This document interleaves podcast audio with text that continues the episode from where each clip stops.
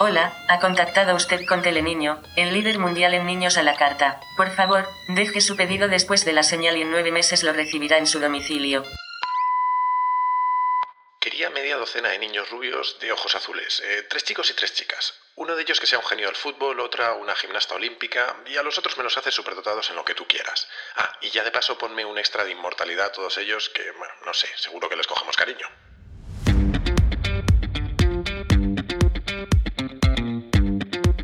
Soy Jaime Rodríguez de Santiago y esto es Kaizen, el podcast para mentes inquietas en el que te acerco a personas, a ideas y a técnicas fascinantes de las que aprender cada día.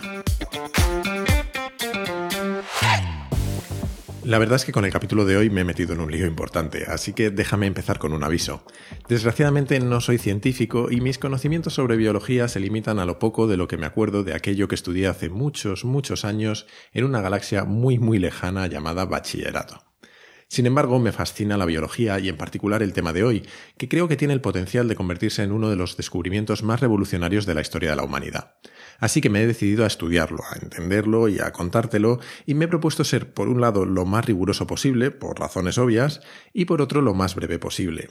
Y lo de breve es simplemente porque he aprendido que cuanto más hablas de algo que no dominas, más fácil es que metas la pata. Hoy toca hablar de algo que ni siquiera sabemos pronunciar al leerlo, el bueno, todo el mundo lo llama CRISPR. ¿Y por qué me fascina? Porque en cierta medida nos da la capacidad de tratar los genes casi casi como tratamos a los bits. Nos permite, en definitiva, alterar el ADN de un ser vivo a nuestro gusto. Y esto, como te puedes imaginar, tiene infinidad de aplicaciones, algunas muy reales y muy cercanas, otras que al menos de momento pertenecen a futuros utópicos y otras que ojalá nunca se cumplan. Pero antes de nada, vamos a empezar por el principio. ¿Qué es esto del CRISPR y cómo funciona?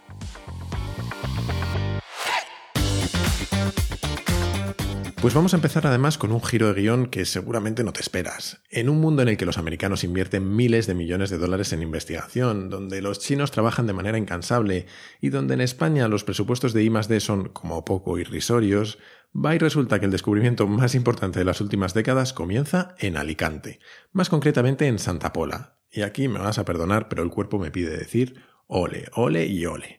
Ahora que lo pienso, cada día hago más el payaso en este podcast. Pero bueno, a lo que iba. Efectivamente, el inicio de CRISPR fue en los marjales de Santa Pola, en Alicante, donde Francisco Martínez Mojica, investigador de la Universidad de Alicante, empezó a estudiar a un microorganismo que tiene una tolerancia extrema a la sal y que se encuentra en esa región de España. El nombre de la criaturita es Arquea aloferax mediterránea. En 1993 publicó su primer descubrimiento, y es que había encontrado unas secuencias repetidas en su genoma y entendió que debían cumplir una función importante en la célula, básicamente por dos motivos.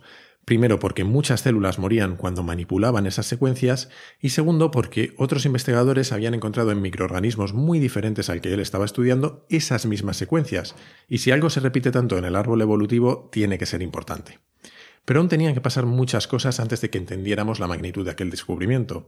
Para empezar, no fue hasta el año 2000 que el propio Mojica bautizó a estas secuencias como CRISPR, que, prepárate, en realidad son las siglas de Clustered Regularly Interspaced Short Palindromic Repeats. Es decir, las características de estas secuencias que son repeticiones palindrómicas cortas, agrupadas y regularmente espaciadas en el genoma. Una fricada, vamos. Y tres años después del bautizo, Mojica pudo por fin desvelar para qué servían. Esas secuencias son una especie de sistema inmunitario con el que las bacterias se protegían de los virus atacando su estructura genética. Aquello fue el disparo de salida y científicos de todo el mundo se lanzaron a trabajar sobre este descubrimiento buscando algo mucho mayor, una herramienta que nos permita a nosotros editar el ADN. Y en 2012 dos grupos de investigadores, uno americano y otro lituano, lo lograron a la vez, habían identificado los elementos mínimos y el proceso con el que replicar la edición genética que realizan las bacterias. En otras palabras, habían encontrado la forma de hacer un cortapega genético. Y eso abre un abanico de posibilidades increíble, porque teóricamente nos permite controlar los genes de plantas, animales y hasta de personas, y añadir o eliminar características a nuestro antojo. Y claro, a partir de ahí todo es posible, literalmente todo. De hecho, Yuval Noah Harari, que es un historiador israelí del que te he hablado alguna vez, basa gran parte de su libro Homo Deus en que los humanos estamos a punto de convertirnos en dioses, entre otras cosas porque estamos ganando la capacidad de crear y modificar vida a nivel genético. Pero antes de lanzarnos a todas las aplicaciones que el CRISPR puede tener, vamos a rizar el rizo un poquito y voy a intentar explicarte, como sepa, cómo funciona, al menos hasta el punto que yo he sido capaz de entender.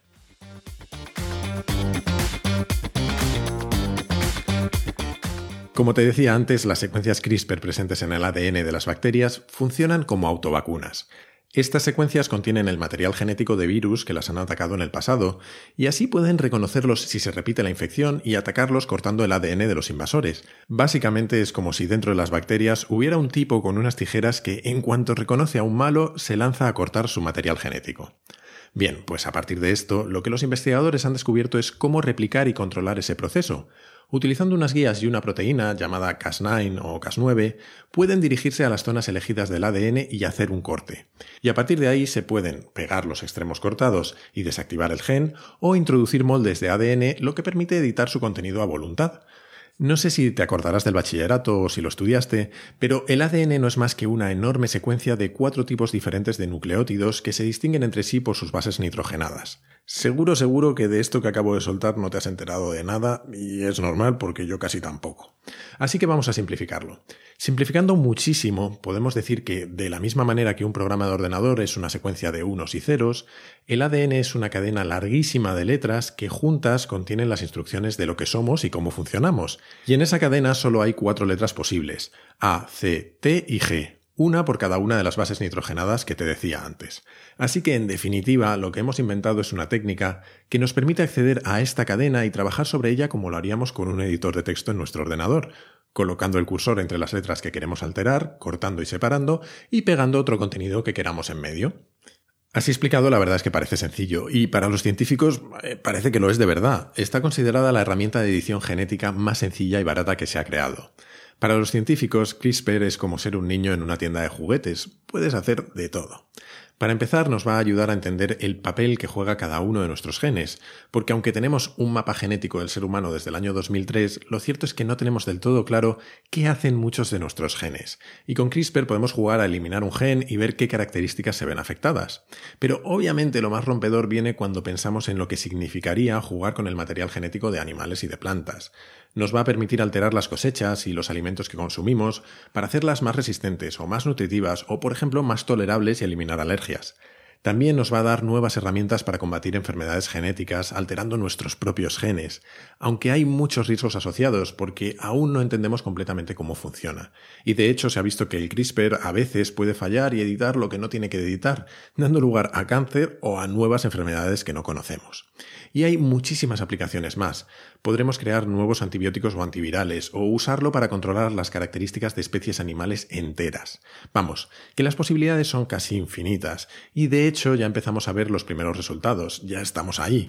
La técnica derivada del CRISPR se ha usado para reducir la sordera crónica en ratones, para alterar champiñones, o para, también en ratones, modificar su médula ósea para tratar anemias. Y a poco que usemos la imaginación, no es una locura pensar en revivir especies animales extintas. Ya se está haciendo con un tipo de paloma en Estados Unidos, por ejemplo. O qué sé yo, editar a los mosquitos que propagan la malaria para erradicar la enfermedad.